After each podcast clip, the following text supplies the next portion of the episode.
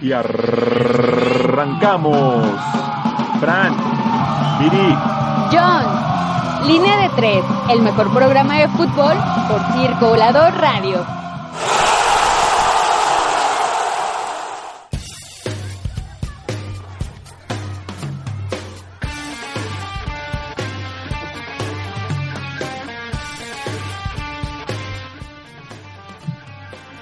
Muy buenas noches. Esto es Línea de Tres, el programa de fútbol de El Circo Volador. Yo soy Franny Murillo, me acompañan John y Viri. Buenas noches. Hola, ya estamos aquí en cabina. Gracias, Fran. ¿Qué onda, banda? Preparar un poquito la mormadera, ando malito de la gripa, pero ya todo listo para hablar. de Todo listo. Sí, pasaron cosas bastante importantes esta semana. A mí me apasiona que ya tenemos grupos eh, para la Champions League. La Champions, ya están, pa, pa, pa. ya están. Ya están los grupos. Hay eh, algunas, algunos participantes muy interesantes. Por supuesto, hay mexicanos. Desde hace un tiempo, eh, al menos hay un mexicano en, en este participando en el torneo. Eh, está está el, el- el equipo del Ajax.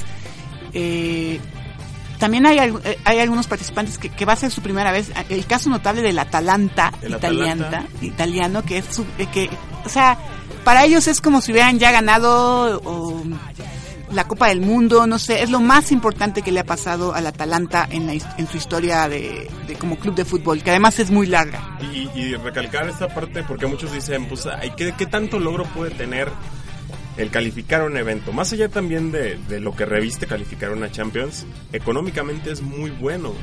Pa- que, que a un club le caiga este el premio porque cada vez que vas avanzando en una fase de la Champions, se les van dando premios económicos de millones de dólares a los equipos Millones. que pues bueno obviamente les, les ayuda en las arcas pero aparte de eso no se cobra igual igual que aquí en México no se cobra igual un boleto para ir a ver un eh, partido de liga que ir a ver uno de la Champions entonces Sí, sí, sí. son cuando menos tres partidos que no se esperaban y que no tenían contemplados en los cuales es una derrama económica mucho más grande y que por ahí se alcanza a llegar o se alcanza a quedar en tercer lugar alcanzas todavía este, la parte de la UEFA Sí, eh, mencionaban, bueno, los diferentes medios, este, según lo que, donde, donde se vaya posicionando cada equipo, es el, la remuneración económica que van teniendo. O sea, llegas a la final, No, 15, bueno, me- no, no. 15 melones no te hacen daño, ¿no? Sí, no, no, no. eh, eh, creo que esa es una de las razones por la que, por ejemplo, al Ajax eh, puede tener un plantel ahora como, como el que tiene, ¿no? Incluyendo a el- a nuestro gran orgullo Edson Álvarez, que además anotó un gol en la fase previa de los playoffs a- para acceder a la Champions League. Eh, su primer gol con, con la camiseta del, de, de este club, que además es uno de los más importantes de en la historia del fútbol mundial, no solo de Europa, sino del fútbol mundial. Hay que recordar que prácticamente ahí es donde nació el concepto de fútbol total, que después llevaría eh, la selección holandesa como eh, máximo representante durante el Mundial de, de Alemania 74. aquel Rinus Michel Exacto, un, un- un cambio completamente drástico en la táctica futbolística que incluso tiene todavía sus este sus repercusiones hasta el día de hoy, ¿no? Y, y bueno, después también hubo un, una- un momento muy importante a mediados de los 90 con ese Ajax de, de, de Luis Van Gaal. eh, con que- los Kluivert. Ajá. Era lo que estaba viendo la otra vez. Toda esa generación ahora son técnicos. exacto, Toda esa generación de los Cocu, de los eh, este, de los eh, hermanos, de los gemelos de Borg, de los Van der Sar, todo ese equipo del Ajax que se llevó la Champions, hoy todos son técnicos. Exacto. Y bueno, el del año pasado, el del campeonato pasado que sorprendió a propios y extraños al llegar hasta las semifinales y que para muchos era realmente el, el- la escuadra con la que estaba sentimentalmente, ¿no? Porque era era una sorpresa, eh, tenía tenía buenos jugadores ya- y jugaba hacía recordar a esos predecesores que tuvo durante la década de los 70 y durante la década de los 90 realmente respetando ese ese estilo de, de juego que tiene que tiene esta esa institución. Sí, los, los clásicos del fútbol esperaban esa Ajax Barcelona. Exacto. Y los dos la tuvieron muy, muy, muy cerca. Y la dejaron ir. Se nos- sí, se nos tristemente. fue, se nos Y fíjate, yo viendo los, los, los grupos de la Champions, eh, está el bendito grupo de la muerte, que para muchos es el del Barça, porque está en el Barça, el Borussia Dortmund, el Inter de Milán, que está armando un trabucazo, Un equipazo. y el pobre eh, Slavia de Praga, ¿no? Que, pues bueno, en algún Sí, lado sí, lo tenían que acomodar y lo acomodaron ahí. Pero eh, hay otro gru- el grupo, el grupo G, que a mí se me hace también súper reñido y que va a dar la chance de ver.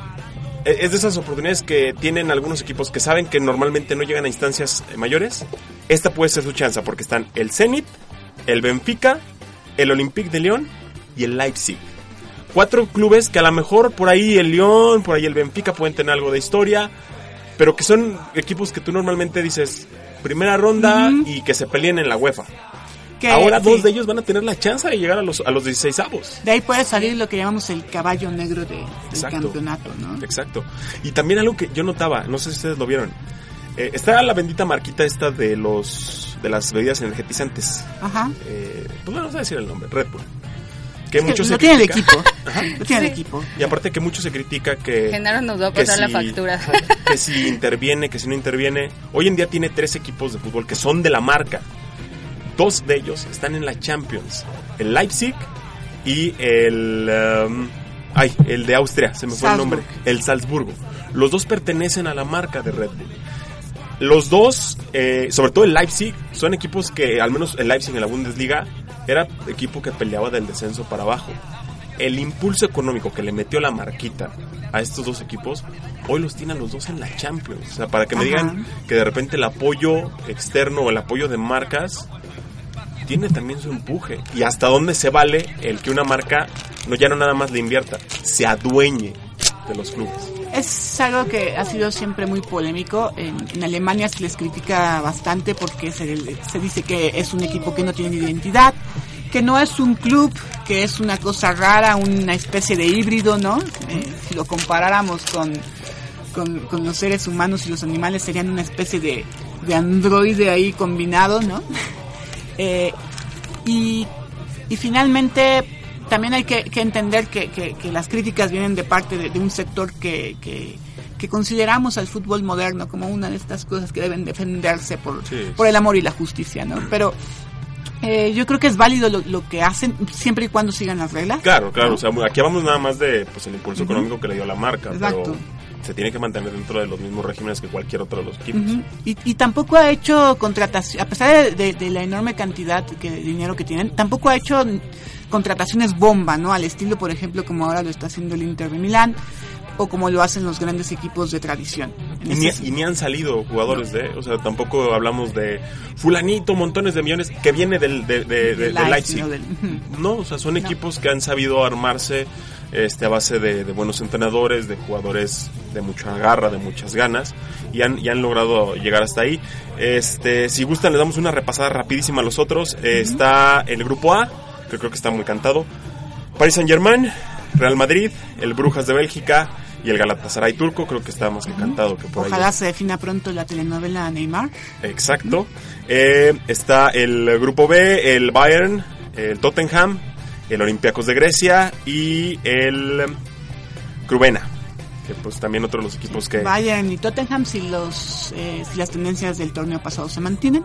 sin ningún problema. Este va a estar bueno. Está el, en el grupo C el City, el Manchester, Manchester City, el Shakhtar, el Genk del Dinamo Genk y el Atalanta. El segundo lugar de ese grupo Ajá. va a estar peleadísimo porque aparte los tres equipos saben que lo mismo que hablamos hace rato. Si en Es algún chance, momento, sí. si en algún momento van a tener una chance de llegar lejos en el torneo, es, ahorita. sí, exactamente. El grupo D también se me hace muy cerrado también. Va a estar la Juve, está el Atlético de Madrid, el Bayern Leverkusen y el Lokomotiv de Moscú. Que Héctor ese Herrera, Lokomotiv- Héctor Her- Herrera que tristemente por ahí en la semana también hubo declaraciones del Cholo diciendo que los nuevos elementos que había traído pues eran para para completar el, el, el, el, cuadro, pero que él tenía su once definido. Esperemos que de todas formas Héctor no solo tenga la chance de pelear, sino en realidad ganarse un, Sí. un lugar. Sí, sí, sí. Y cerrando, eh, otro de los, de los grupos, el grupo E, que es para los mexicanos también de los que nos importa, el Liverpool, el Napoli, nuevo eh, equipo del, Chucky, del Chucky, el Salzburgo, del que hablábamos hace un momento, y el Genk. Y por último, el grupo H con el Chelsea, el Ajax, el Valencia y el Lille. Yo creo que entre el Valencia y el Ajax va a ser un muy buen agarrón por el segundo lugar de ese grupo. El Chelsea viene de ser campeón de la, de la UEFA, si todo también se mantiene. Exacto. Creo que estará, estará en la segunda ronda. Así nos dejó el sorteo de la Champions. Qué padre, qué padre. ¿Les parece que vayamos una rolita Va, la primera de la noche. para darle vueltecita? Viri, ¿qué rolitas tenemos? Este, el día de, ah, perdón, el día de hoy hicimos por ahí una pregunta al público y la verdad es de que normalmente cada, cada semana eh, tendemos a poner por ahí tracks que son como de nuestro gusto, aquí de los línea de tres, pero esta semana vamos a trabajar con una dinámica de pues lo que la gente ha pedido, ¿no? ¿Qué te parece si nos vamos con esta rolita que me parece más que apetecible por ahí, mi estimado Carlitos, te mando un saludo. No es futbolera, pero parte de su um, de su justificación del por qué no las pide, es que dice que cada que salía a chutar o a darle al, al, al, balón, escuchaba Blackout de Scorpions, entonces creo que es una buena rola para escuchar. Siempre hay una rola que creo que nos inspira no solo el fútbol, sino para siquiera hasta levantarte, no sé, cada mañana o estar chambeando. Así que al menos esta es la rola que, que pidió Carlitos. Vamos con Scorpions, regresamos a Lina de tres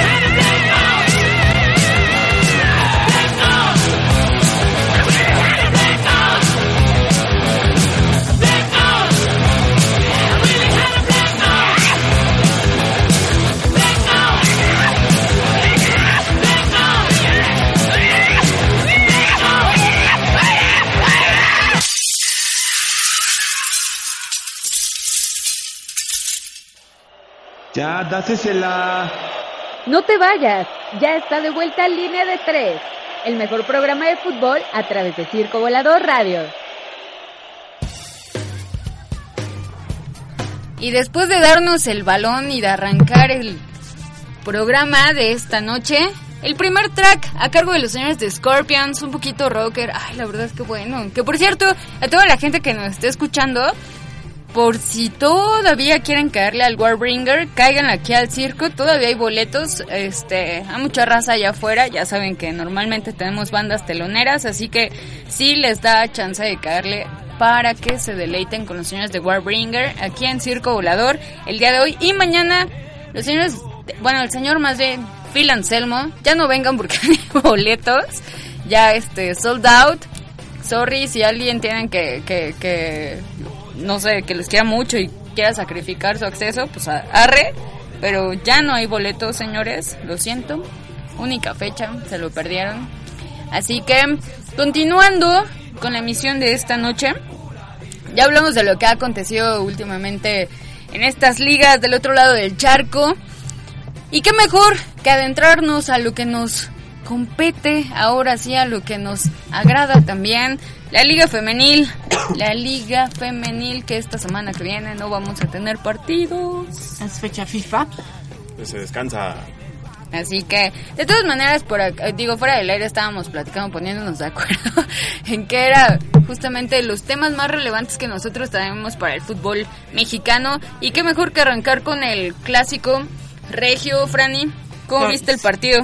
Intenso. eh, eh, se está haciendo costumbre que eh, los encuentros entre Monterrey y Tigres en la Liga Femenil son cada vez que, se presentan partidos muy agradables para el espectador. De ida y vuelta, de, poner todo en la cancha, de buenas jugadas de fútbol. Además con, una dinámica increíble, ¿no? Que, que hay que felicitar a, la- a- a los preparadores físicos o preparadoras físicas de ambos, de ambos equipos. Porque la verdad es que, híjoles, siempre, siempre buenos partidos dan estas dos escuadras cuando se enfrentan.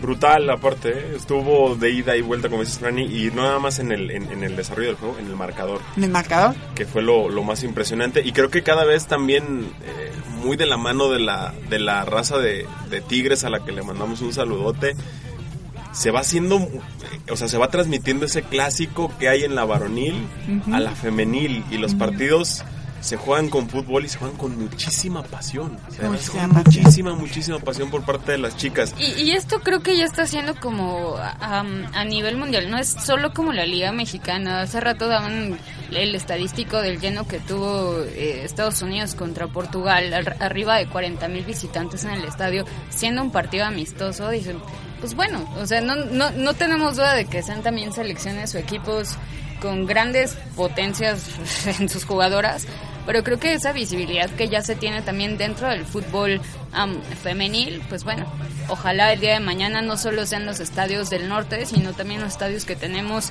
aquí localmente o No, y decirlo con todas sus palabras. Clubes que también requieren este tipo de difusión y este tipo de, de- de número de visitantes, ¿no? Sí, fuera del volcán, creo que no hay algún estadio que llegue siquiera a la mitad. Bueno, por ahí el de, el de Ciudad el de Ciudad Jaso, pero porque el estadio de Ciudad Jaso es muy pequeño. Chiquito. y además es este, no compite, ¿no? Con, Exacto, no, no es el mismo lugar en el que juega la varonil, entonces la gente de Jaso, que es muy afecta a, a- a la máquina sí. que es de donde salió, pues ya tener un representativo ahí los hace simplemente con eso ir a la, a la, al- a la grada. Y pues también ya te pones a ver el comparativo de precios, pues no, no, no tiene igual.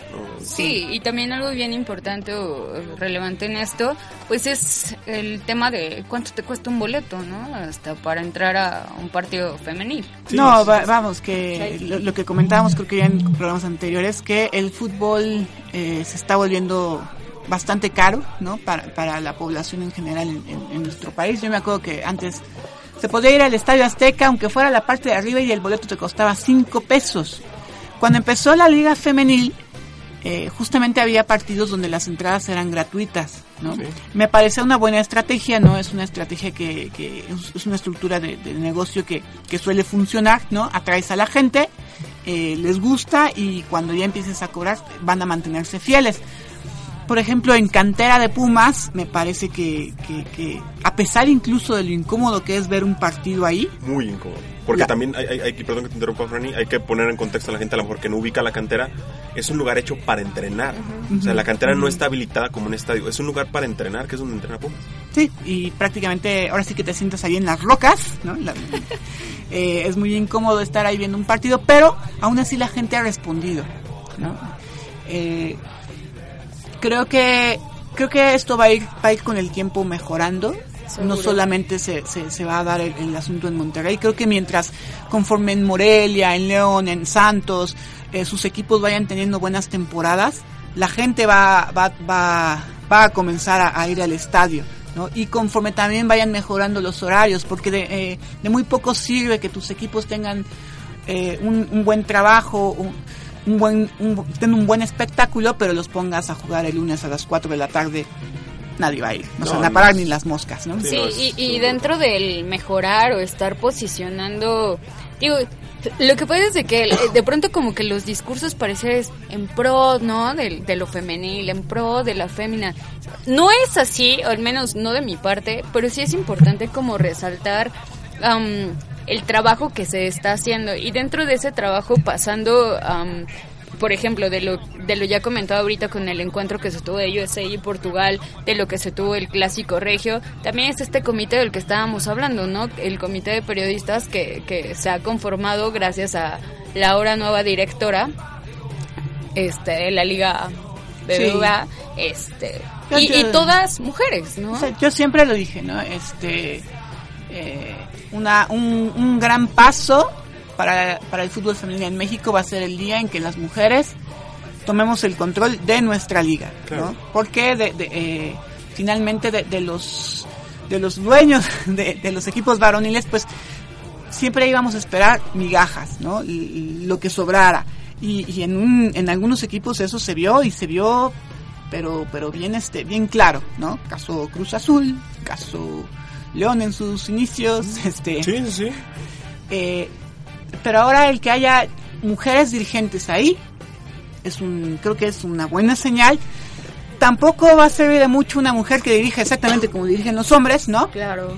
Eh, vamos a tener que esperar que, que, que sí e, esta parte es importante puesto que siempre hay que alinearnos no o sea desafortunadamente a todo marco que llegues hay que alinearnos. Sin embargo creo que estas iniciativas que se están tomando, pues bueno, o sea, es un paso adelante, sí. ¿no? En algo tendrá que cambiar. Y por ahí en la semana escuchaba una entrevista que le hicieron a Enrique Bonilla, el presidente de la Liga de la Liga MX, y él hablaba mucho de esto, precisamente ahí como que dio el la, pre, la premisa de que la, la, la, liga ya iba a tener una directora y una cabeza visible. Y él decía mucho esto de, aunque no haya directora, la liga es, un, es una liga viva, es decir, tiene su organigrama propio y tiene su funcionamiento propio, y la Liga MX solamente da el soporte como bien dicen ustedes, esperemos que esa liga viva también empiece a ser independiente y que a la directora se le deje trabajar de la mejor manera en pro del fútbol mexicano femenil. ¿Por qué? Porque hoy en día, si bien la liga lo único que le faltaba era esta cara visible, pues bueno, entonces sí habrían que cuestionar mucho las formas de trabajo. Uh -huh. Esperemos que con la nueva cara visible también venga una forma de trabajo diferente que desarrolle a las chicas. Y que en cada uno de los equipos poco a poco se vayan haciendo, se vaya haciendo este intercambio, ¿no? Sí.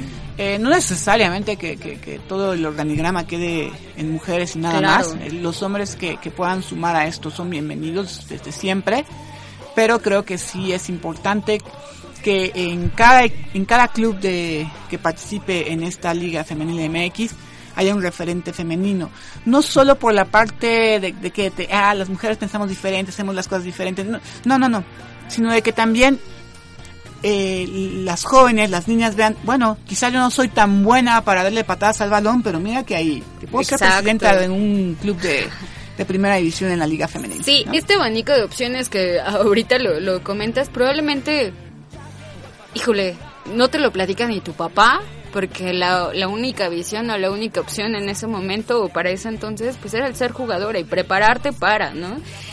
Hoy día tienes esta chance hasta de ser parte de un comité, ¿no? De, de periodistas, que, que para muchos puede ser, ah, pues sí, güey, sigue siendo un TDN, un TDN, ¿no? Este, un Fox Sports, ¿no? by the way, o sea, el medio que sea, el hecho de que siquiera hayan pasado los filtros de los filtros de los machos de las bancas de las mesas directivas, neto, o sea, creo que de ahí habrá que agarrarnos, no. en agradecimiento, simplemente yo creo que aprovechar la oportunidad o la ocasión que se está dando.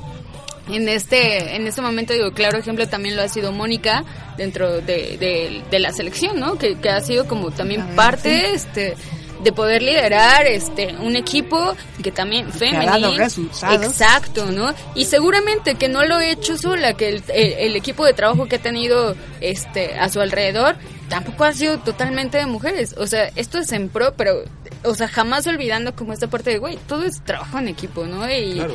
Eh, el asimilar que hoy día las cosas están sucediendo de esta manera, pues también mientras te la compre o te compre ese discurso del otro lado, repito, y estas bancas, estas mesas que ya están cantadas, yo creo que va a funcionar. Sí, y va de la mano también de, de una estrategia que medianamente ha tratado de implementar la gente de la CONCACAF. Eh, y cabe recalcar que a lo mejor, eh, y, eso, y es un nombramiento que se dio, pero que pasó muy de noche. Andrea Radenbach, que era directora técnica de Cholos, dejó la dirección sí. técnica de Cholos porque se fue a dirigir el área de eh, proyectos de fútbol femenino de la CONCACAF. Sí. Uh -huh. Entonces, creo que de a poquito, ya también hablábamos por ahí que Nelly Simón es la directora deportiva de, de Chivas Femenil, entonces de a poquito ya sí, también exacto. se empiezan a, a, tomar esas decisiones de de no nada más dejar que las mujeres tomen el balón, sino que también tomen el control del club que maneja el balón. Entonces es bien importante esa parte y yo confío en que en medida de que eso vaya, vaya sucediendo, la liga y los dueños empiecen a tomar ideas de ahí, ¿no? Uh -huh. Y se empiece a ver si, si, si, si, se da y ojalá si sea, si se empieza a desarrollar más esa liga, esa liga femenil, que los dueños del balón de este lado del, de los varoniles empiecen a aprender un poquito y le den el, lo que se necesite, le den el premio, el premio y el precio eh, correcto a, eh, a los que juegan con, con, con, la pelota, ¿no? Exacto, exacto. Y dentro de este, oh, digamos que emblemático o enaltecimiento, parte también importante es lo que comentábamos acá, el señor que viene de León, pues tiene la chance de que ahora. Perla Morones, Perla. Morones ya, pero también bueno, Perla Morones es una es una historia que también sale de la fiera, pero también se aventó un tiempo sin jugar. Sí, y aparte que o sea, no está tan chavita, 28, no, tiene 28 años. años. Es delantera, Vámonos. dejó el club eh, Esmeralda para unirse a las filas del cacique, a, a Colo Colo. Colo Colo. Eh, Colo Colo viene también en una reestructuración, Chile está empezando también con su liga profesional al igual que Argentina. Ya se había tenido un primer esbozo, a Colo Colo no le fue muy bien, hizo el cambio de técnico, el, el cambio de técnico llegaron dos, dos este, refuerzos, uno de ellos fue Perla. Eh, una chica de mucho empuje, de mucha garra, eh, que no se le dieron las cosas en León, hay que ser bien honestos, tuvo sus buenos momentos, pero qué padre que tenga esa revancha deportiva y que tenga esa revancha en el extranjero, uh -huh. porque la merece, es una chica que, que, se ha, que, se ha, esforzado mucho, que le ha luchado mucho y se merece estar, estar este, teniendo esa oportunidad. Y en, en, Chile también está muy fuerte lo, de, lo del fútbol femenil. Sí. Eh, no solo con, con motivo de, de, de, su participación en la última Copa del Mundo allá en Francia, donde el equipo realmente llamó la atención de los aficionados.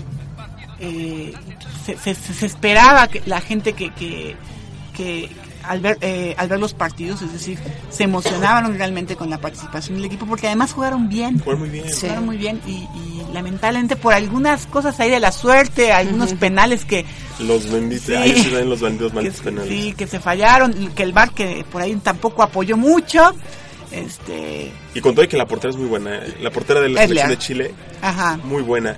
Y, y, yo creo que Chile cumplió, al igual que Argentina, ellas cuando llegan al Mundial tenían esta asignación de hacer un buen papel porque sus ligas estaban naciendo. Entonces tenían que hacer un muy buen papel en el Mundial para que se les volteara a ver y pudieran despegar sus ligas. Y creo que creo que cumplieron con ello. Fueron de los equipos que más agradaron en, durante la Copa del Mundo.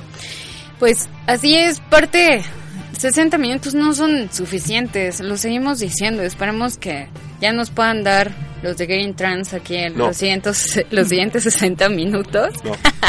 Así que vamos con otra rola y regresando, una entrevista que tuvimos con el señor Diego Franco. ¿Cuál señor? Está bien chavito, 26 años. Diego Franco, que está participando justamente en Sudáfrica, debutando en Sudáfrica ya como representante mexicano del balompié. Así que Vámonos y regresamos a la entrevista que le pudimos hacer al señor Dieguín.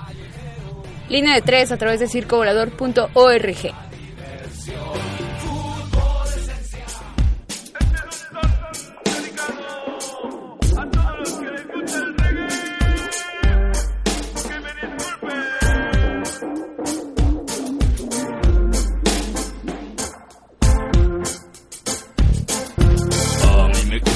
pasión del fútbol porque se juega con el corazón. Compartirlo con nuestra afición. La tierra es redonda porque es un balón.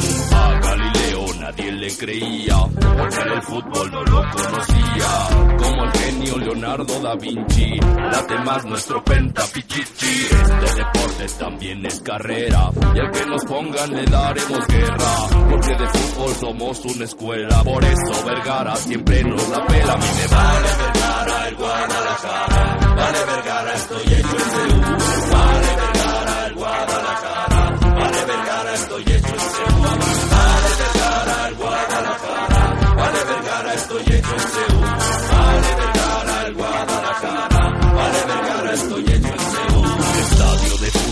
Vale un millón. Equipo en primera, seguro. Ver a tu equipo ser el bicampeón no tiene precio de nominación. Desde la revela la HS9, la directiva y la que vende cheve. Y si perdemos también si nos llueve, vamos al estadio que Pumas la mueve. Enseñar a jugar a los simios, en la cancha somos uno mismo. No somos once, somos un chingo, que no pasará el domingo. Vale Vergara, el Guadalajara, vale Vergara, estoy hecho en Seúl.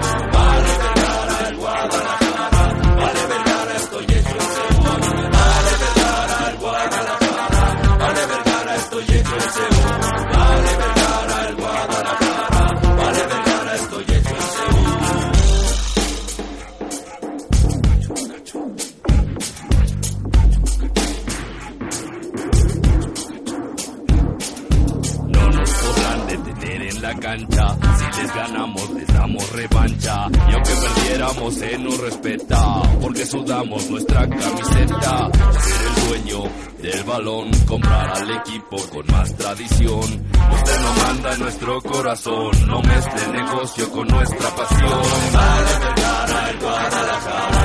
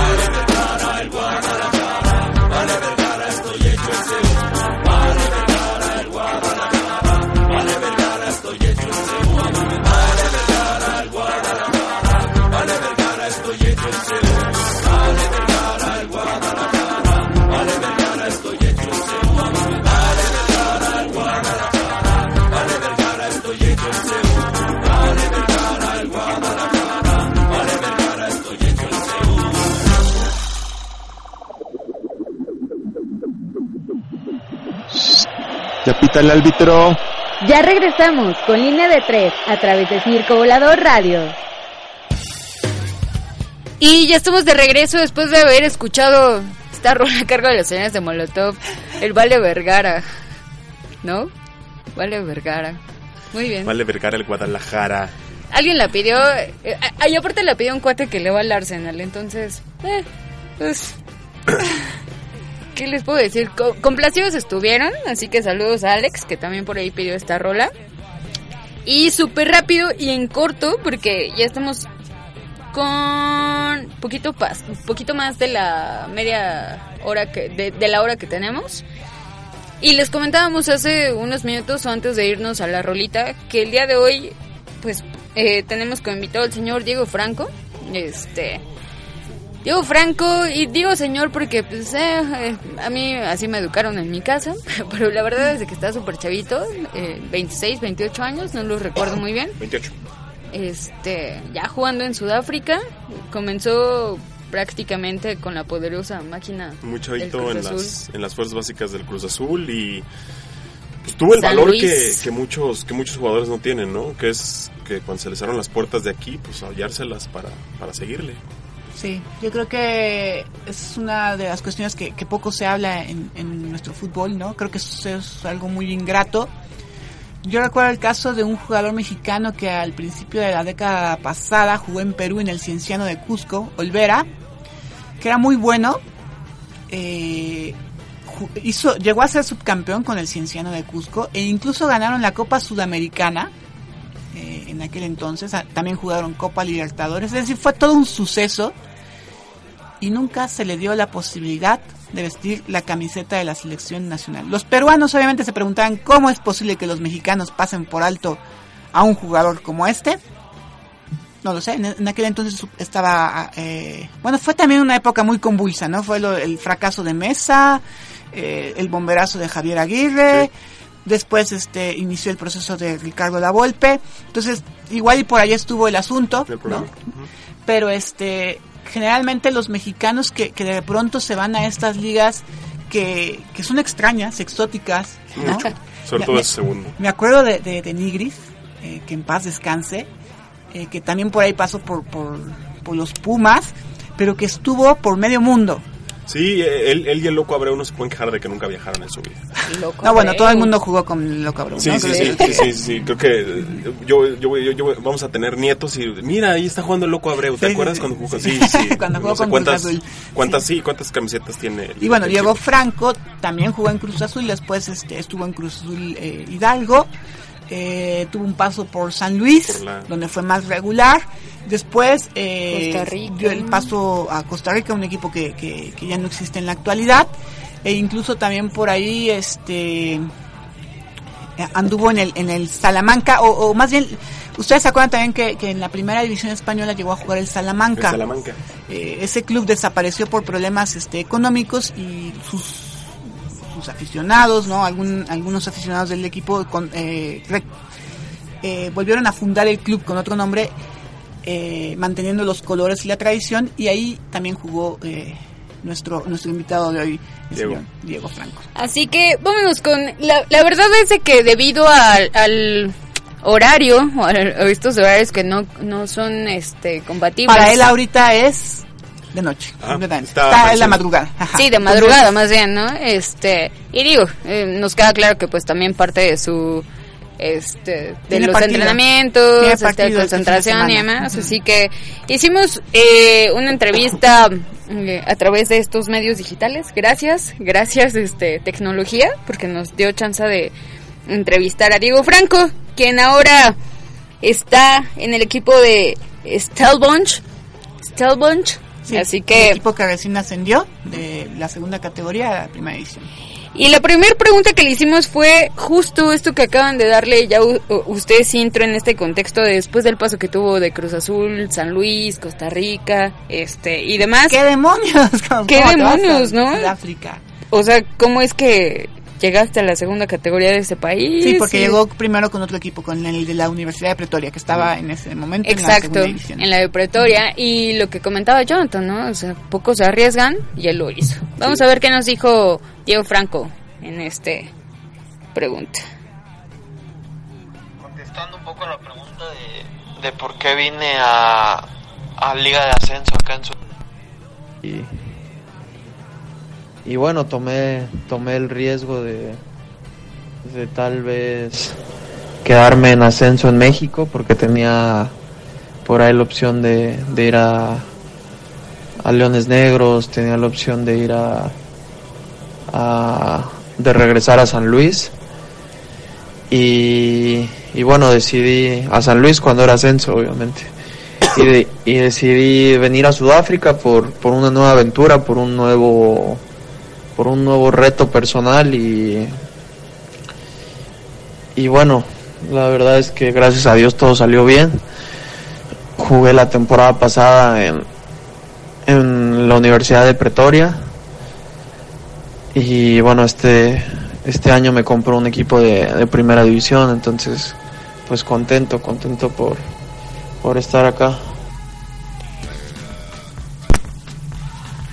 Esto es prácticamente lo que nos dio chance de responder Diego respecto al cómo llegó, quién lo compró, qué hizo desde que llegó, ¿no? Porque prácticamente no fue como el ya llegué a Sudáfrica, ¿quién me compra, no? O sea, tuvo que pasar seguramente por todo el proceso de, güey, necesito que alguien me vea para que pueda sacar de aquí money. Hay que aclarar algunas cosas. La primera división de Sudáfrica es un torneo relativamente nuevo después de la caída del apartheid eh, a principios de la, de la década de los 90. Casi todos los equipos son nuevos, es decir, fueron fundados en ese tiempo. Y el equipo de, de Diego incluso se tiene, es todavía más joven. Eh, compró la franquicia de, otro equipo anterior eh, en el año 2016. Entonces, creo que creo que por ahí viene también esta parte de, de- de- de que el club estuvo estuvo abierto a darle la, la, Sí, la a arroparlo. sí, exacto. Excelente, Fran. Pues vámonos con la segunda, que fue, ¿cuánto tiempo llevas dentro de este club, mi estimado Diego? Pues acá en el club llevo, llevo dos meses. Empieza el tercero ahora en, en septiembre, entonces pues no llevo, no llevo mucho, recién llegué acá. Y sí, en efecto, de septiembre a la fecha, creo que contado y el acoplarte hasta los... Digo, creo que ya como futbolista la vives en cuanto a horarios, climas y No, bueno, pero aún así, estás, ¿no? creo que el jet lag siempre, siempre existirá. eh, y al fin y al cabo, eh, llega una, a una liga que está aprovechando el envión que dejó Sudáfrica 2010, que de hecho de fondo estamos escuchando el Waka Waka. Este, y que eh, por ahí lo comentaba. Cuida de Franie. Entonces, este, ojalá y entre la infraestructura, porque muchos de los estadios también estaban en desuso, estaban utilizando para el rugby, entre la infraestructura y, y- y los nuevos equipos, pues se genera una afición que soporte la liga.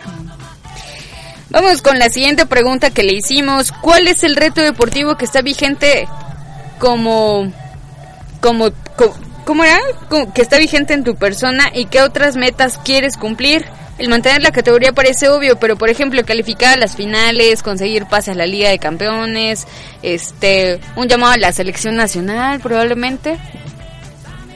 ¿Lo esperas, mi estimado Diego? Y bueno, ahora, ahora pues es importante para mí tratar de hacer un, un buen torneo. eh, en lo personal, sumar minutos, marcar goles y, y, bueno, ese es mi objetivo para, para este torneo. Individual, grupal obviamente es buscar buscar los, los puestos más altos por ahí tener la oportunidad de, de jugar la Champions de África que, que, que bueno que no es no es poca cosa y, y bueno siempre siempre tratar de, de crecer crecer en lo profesional crecer en lo personal y, y bueno ese es mi objetivo Jugaron a Champions en África. Sí. Yo creo Que los aparte equipos africanos en la del Mundial de Clubes eh, son brutales, aguas. Con, y, uno, y, y muchos eh, creen.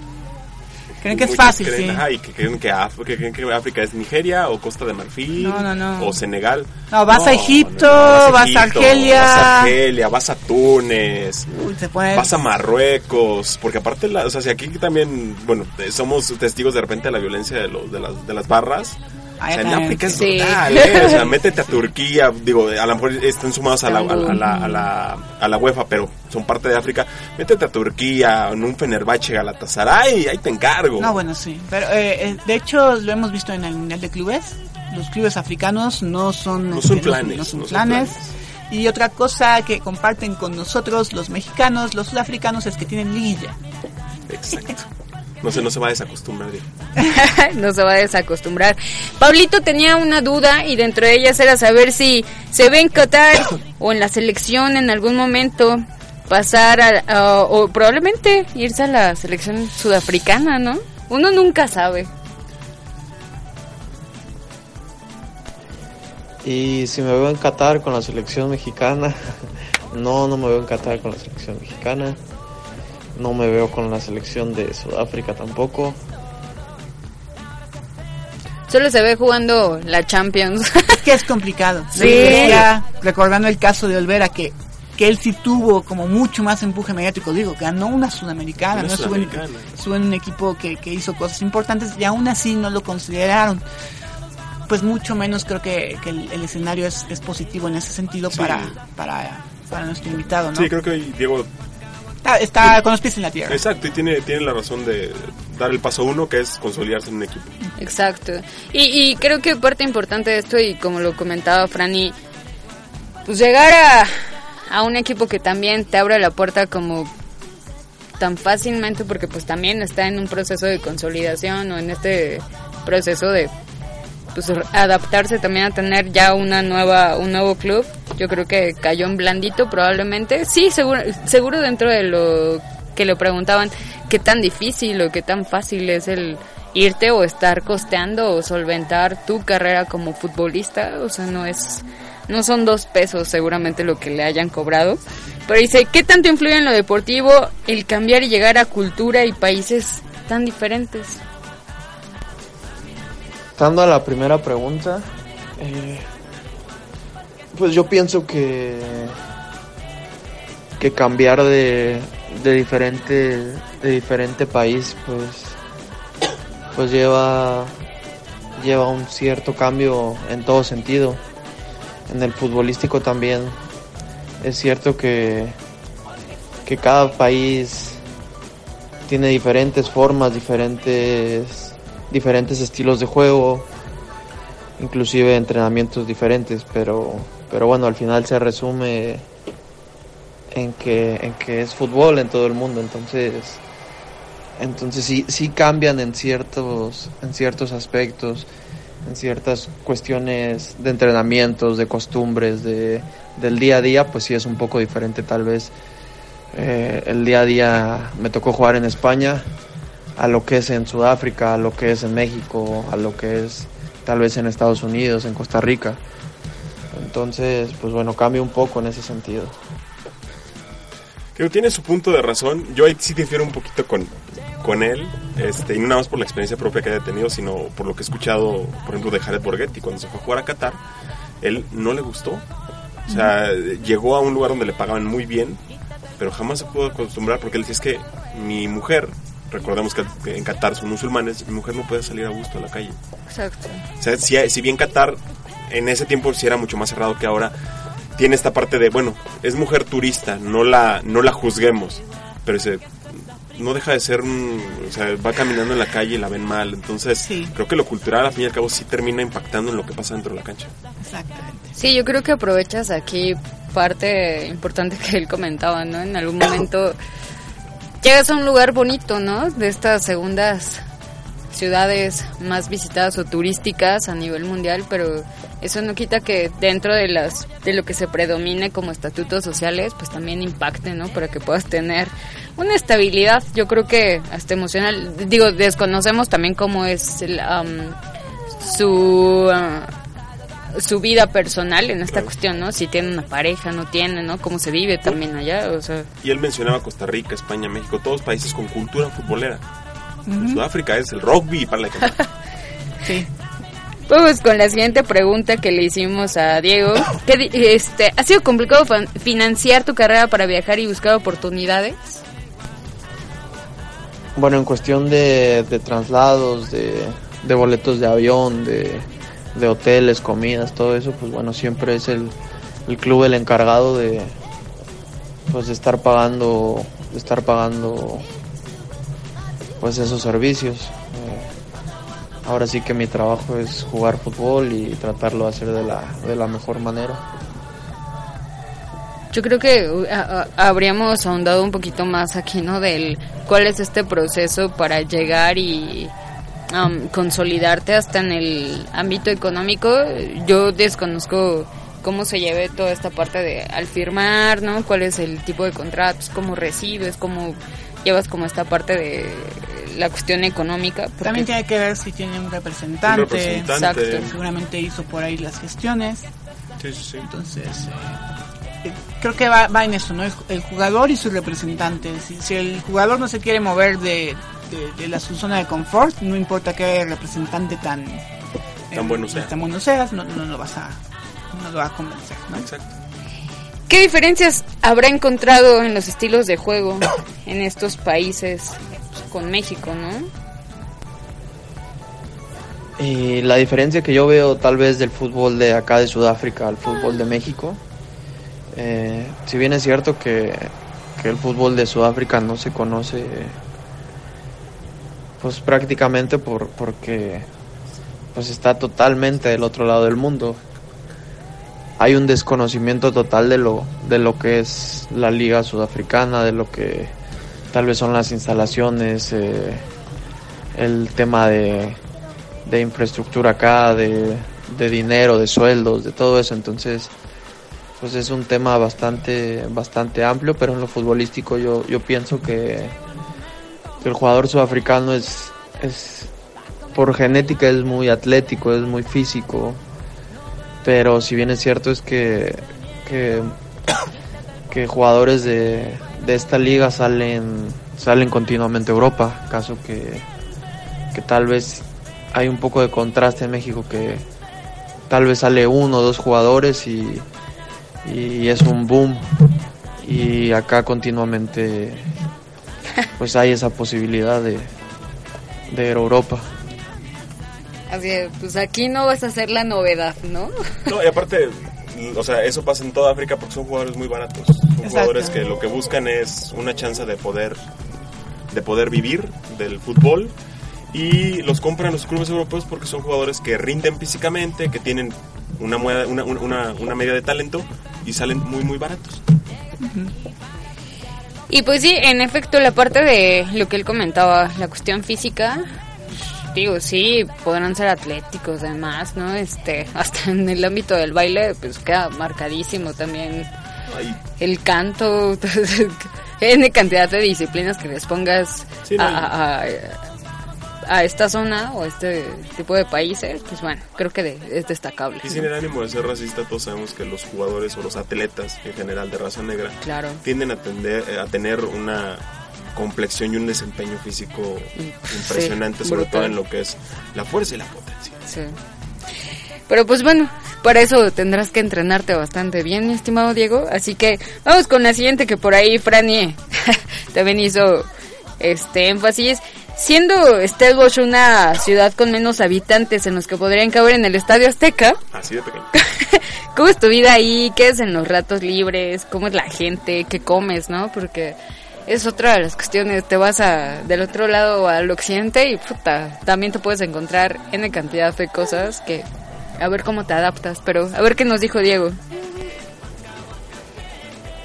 Sí, contestando a, a la pregunta de, de que Stellenbosch es una es una ciudad pequeña, pues sí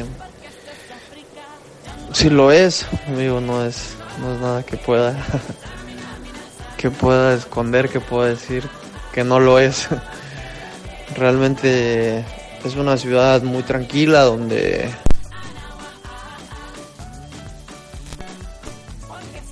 donde estamos a, a 20 minutos de, de Ciudad del Cabo, que es un que realmente es un paraíso de, de ciudad y, y bueno, es, me parece que es la segunda ciudad más turística del mundo después de Tokio.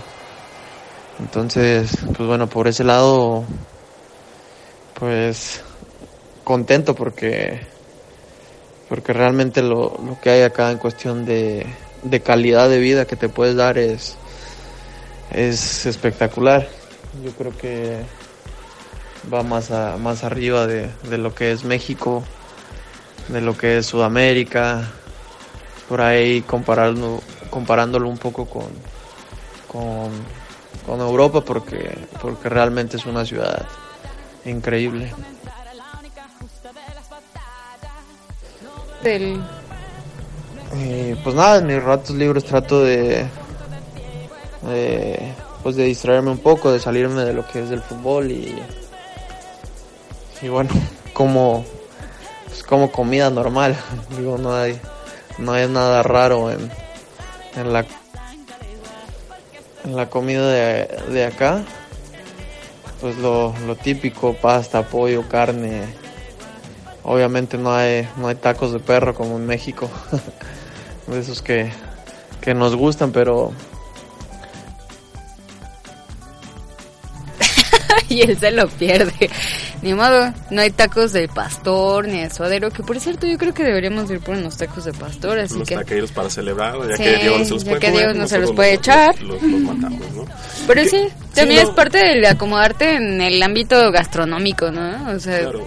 No, y, y que llega a una ciudad de África muy occidentalizada, y que pues bueno, eso le da la oportunidad de, como deportista que tienes una dieta, pues simplemente seguirla, ¿no? Por eso también para él no es como, ay, pues te probé algo extraño, pues no puede tampoco, tiene una dieta muy estricta. sí, sí, sí. Eh, lo, lo, lo, lo, lo divertido es también el, el- y a lo mejor el sentido de la, de la pregunta es el cómo también el ser un futbolista no te deja no, no, no, no dejas de ser una persona común y corriente y más Exacto. en un volvemos a la parte más en un lugar donde no hay una cultura futbolera o sea Sí. te, aseguro, te aseguro y no no no no demerito nada pero te aseguro que Diego sale a la calle y No pasa nada. es ¿no? uno más no Sí. Y vámonos ya con el cierre porque pues ya como en un inicio le dimos contexto de dónde viene, cómo es que llegó al fútbol, mi estimado Diego. ¿Cómo han vivido la presión o cómo se vivía la presión en su aquel entonces con la máquina celeste, no? Porque todo el tiempo era estar pensando en el y ahora sí La ganaremos. cruz azuleamos. La cruz azulearemos partido a partido. ¿Cómo lo vivías, Diego? Pues realmente en mi etapa con Cruz Azul en primera división yo lo veía normal porque porque ahí crecí, ahí de ahí de ahí salí. Es algo con lo que con lo que creces, con lo que vas subiendo de sub 15, sub 17, sub 20, liga de ascenso y primera división, entonces pues, prácticamente yo lo veía normal, lo veía como como la presión del día a día en Cruz Azul.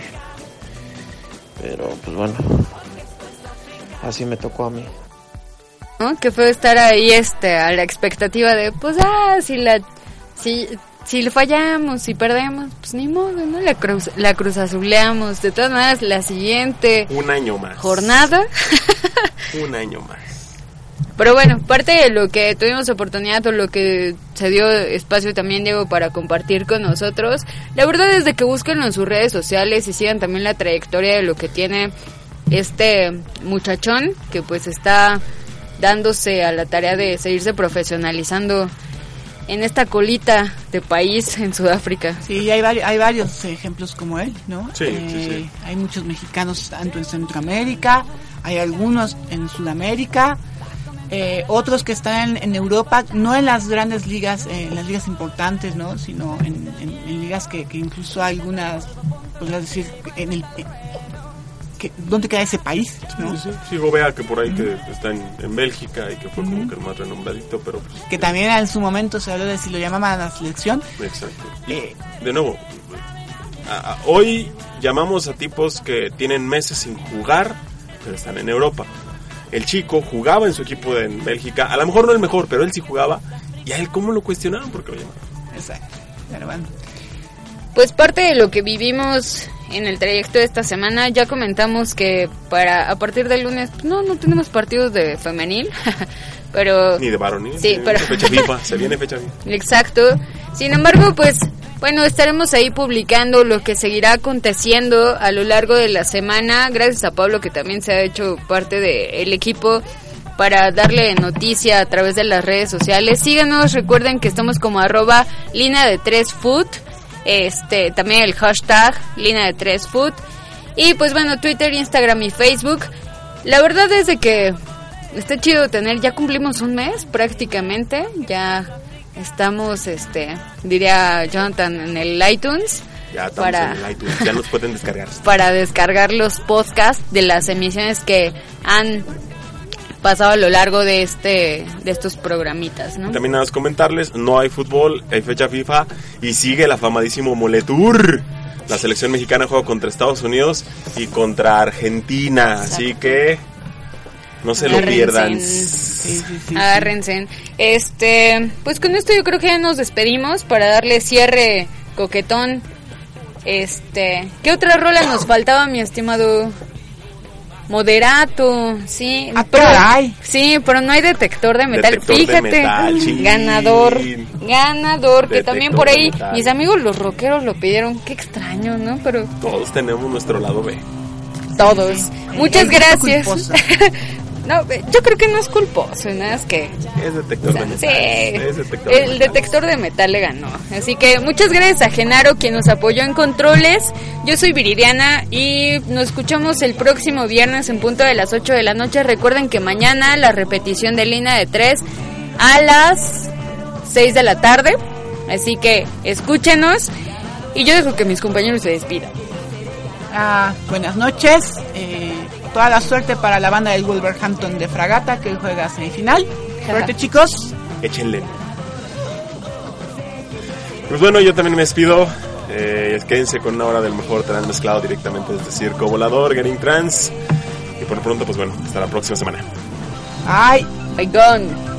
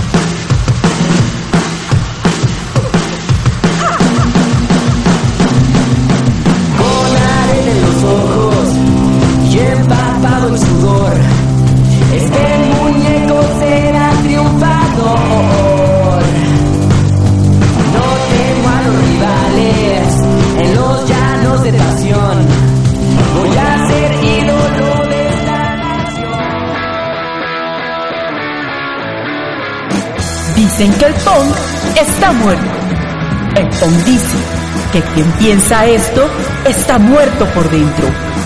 Escucha Furiosa con lo mejor del punk mundial.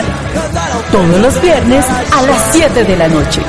Solo por Circo Volador Radio. Furiosa.